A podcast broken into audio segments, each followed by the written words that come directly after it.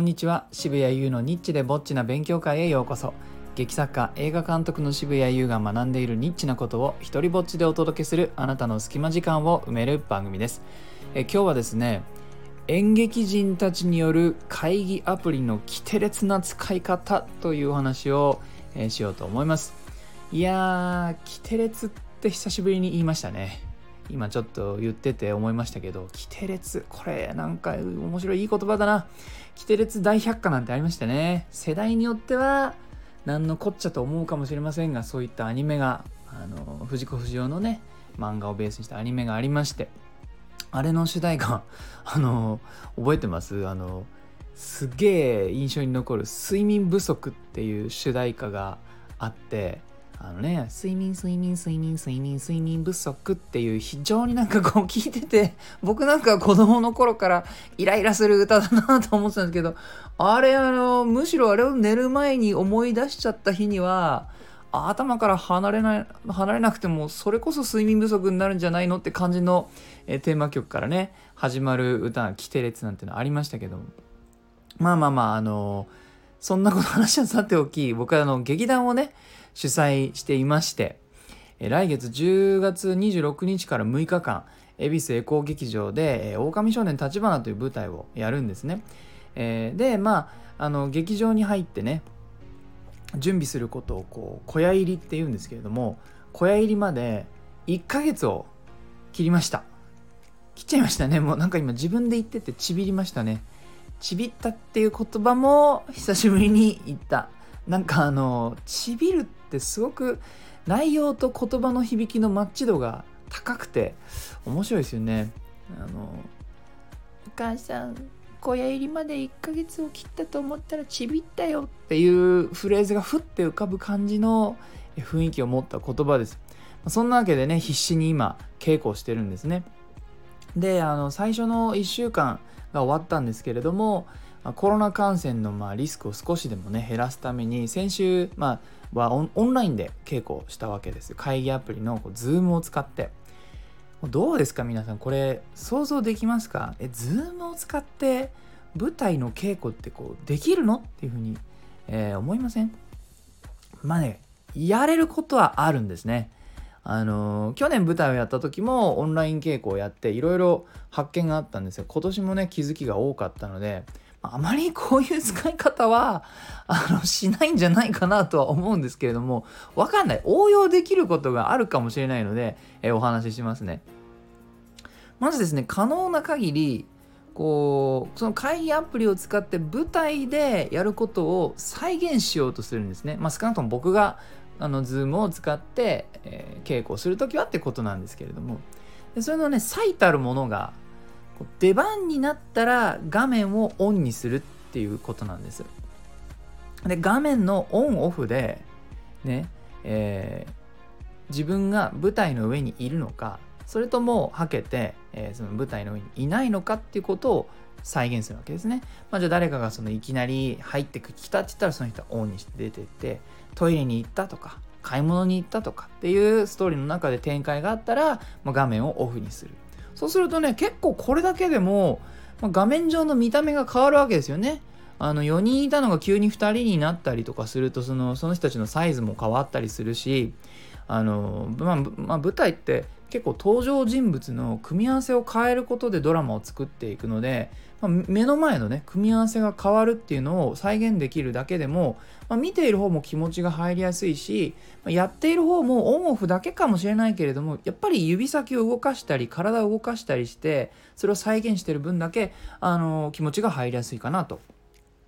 それとですねこの会議アプリの使い方としては画面自体を舞台に見立てるっていうこともできて、まあ、自分の画面ですね。なので例えばまあ物陰からこそっと顔を出すみたいなあのシーンがあったとしましょう。そうするとですねその画面を利用して表現することができて、まあの映らないところ自分のパソコンのカメラから映らない場所ありますよね。ちょっとパソコンの右にずれたり左にずれたりすれば立ってね。えー、そうすると映らなくなりますよね。映らなくなったところからひょこっと画面の方に顔を出すとあの見ている方にはあ物陰から顔を出している感じというふうに、まあ、見えるわけです、まあ、実際は 実際はいい年した大人が自分の部屋でパソコンの周りをうろちょろしてるだけですが画面では演劇が生まれているんですね。さっきの画面のオンオフで人が出たり消えたりもそうですが一説によるとですね人は死ぬまでいないいないバーが好きらしいんですよ。なんかさっきまであったものがなくなるとかなかったものがある出てくるとかっていうのはなんかそれだけで人間のあの何ですか脳科学的にね何かが消えてまた出てくるっていうのはその期待をと遊んでるらしいんです。消えるとまた出てくるんじゃないかっていう期待が生まれてで出てきたらその期待に応えるっていうだだいぶ単純なんですけれども、まあ、赤ちゃんの頃にそういった経験をしているだったりとかそもそも消えたり出たりっていうものを人間は楽しむらしいんですね。なので、まあ、画面のオンオフだったり、えー、人がね画面がついてるけれども出たり入ったりっていうのは、まあ、目の前にいる人を楽しませることができるわけですね。それからこの Zoom でね稽古をするっていうことの大きな利点としては、まあ、このご時世だとマスクをしないでいいっていうのはでかいんですね。えー、こう想像してください。このこれこの先ですね。この先対面の稽古は、まあ、皆さんマスクをつけてやってもらうんですね。あの感染の対策として。で本番直前までつけてるわけですね。そうすると表情がわからないまま稽古を進めなきゃいけないです。で、僕としては、演出している僕としては、まあ、非常にその手足を縛られた感じもありまして、まあ、こういう顔をしてほしいとか、まあ、リクエストはあるわけですよね。でもそれが見えない中でやっていかなきゃいけない。えー、なので、こう、ズームでやっていると、その、そこが見られるのでね、あ、この時笑顔なんだとか、この時ちょっと仏頂面なんだとかっていうのは今のうちに覚えておいてで後でね対面の稽古の時にもまあ思い出しながらあこうちょっとこういう表情でとかっていう指示をで出していくための材料にもなるんです。まあ、大体ね 人間ってその相手の表情で影響を受けたり与えたりしますよね怒ってる時はやっぱそれを出そうとだ人間ってしますしあの辛い時はそれをまああの頑張って抑えようともしたりするかもしれないけどそれって全部顔に出ますよね、えー、なのでねこれは貴重な情報だなと、ま、ズーム傾向の利点かなと、えー、でですねでもですね、まあ、今回のちょっと話の大トロ部分なんですけども、まあ、驚いたことがありましてまあ、今までねその話してきたことっていうのは舞台でやることを再現しようとするとこんなことができるよっていうことなんですけどもちょっとね一人そのあその先に行っちゃった人がいて、まあ、解説させてください。あのまあ、一人耳が聞こえないという設定の役があるんです。のりこという、えー、女性のね役でで劇中で明かされるとある理由で耳が聞こえなくなってしまったという、まあ、中途失聴者ですね。でこの役を、まあ、長いこと俳優座に、えー、いたことのあるベテラン女優さんであり今度ね僕の劇団の劇団員に、えー、なってくれた井上薫さんという方にこの役をやってもらうんですがまあねその彼女もこういう役を初めてらしくてすごいもうともうほぼ何でもできるすごく達者なめちゃくちゃうまいなんかアンケートのあの半分ぐらいはあの人がすごかったとかって言われるようなレベルの人なんですけどもそれでもあのすごく苦労していてえー、いろいろと試行錯誤してくれてるんですね。で耳が聞こえないってどういう感じなのかを真剣に追求してるわけです。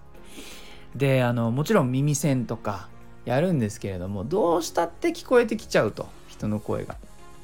それで、まあ、ノイズキャンセルのね、あのー、イヤホンとかやるんですけどもノイズキャンセルってあのノイズはまあまあ防ぐけどもあれってあの人の声は割と通るように設計されてるからまああれダメですよね。まあ、そんな流れの中でその井上さんが気づいたのは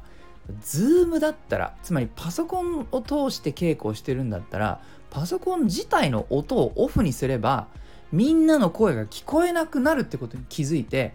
ちょっとお願いがあるんだけどちょっとみんオフにしてやらせてもらえないかしらっていうふうに言ってくれてうわ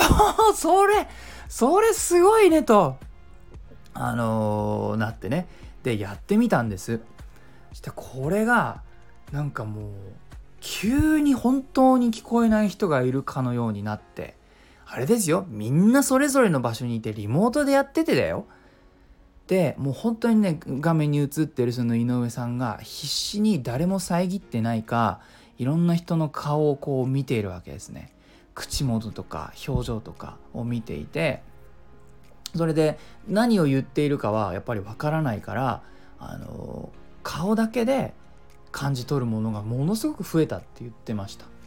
ねちょっとこう怒っている人は2倍にも3倍にも怖く感じたし誰かがちょっと笑顔になるとそれだけでものすごくホッとするとかあのこの音をオフにしなければ感じることができなかったことをすごくね感じてくれて。でやっているね本人だけじゃなくてですねあの周りも他のあの演者さんたちもものすごく影響を受けてて本当に聞こえない人がいるかのように気を使い始めたんですよ。伝えようとする時に、まあ、口の動きが大きくなったりあのジェスチャーが増えたりある人はゆっくりやろうとしたりとかどうやったら伝わるかなっていうことがもう急に優先順位が高くなってですねあので、えーと、自分のセリフが、えー、その井上さんに遮られたらなんか譲り方が変わったんですよ。ああまあどうぞどうぞっていう感じになったりとか本当に聞こえない人がいたらもしかしたらなるかもしれないことが次々としかもリモートで起きたんですね。いやーすごかったなえー、てなわけでねこうもうオフ PC のオフを音をオフにしただけでガラッと変わるとこの感覚はね覚えて、えー、観客の皆さんにもね感じてほしいなというふうに思いました。てなわけで、えー、演劇人が会議アプリを使うとこんなことができるよというお話でした。えー、いいなと思ったらハートマークをタップしたりフォローしてください。Twitter もやってるのでよかったらそちらもチェックしてください。そしてそして渋谷優戯曲集底なしこの大冒険スラッシュ狼少年立花が、えー、論争言えない論争者さん ごめんなさい論争者さんよりこの秋に出版されることになりました。え出版を記念してですね、再演を望む声も多かった狼少年立花キャストを一新して7年ぶりに上演します。えあらすじはですね、嘘の力と信じ抜く力。立花は呼吸するように嘘をつく。おまけに自覚がない。養護施設で育った六郎は4年の刑期を終え間もなく出所する。自己愛性パーソナリティ障害を持つ男とその幼なじみの物語。詳細はリニューアルした概要欄をチェックしてください。ではでは、渋谷優でした。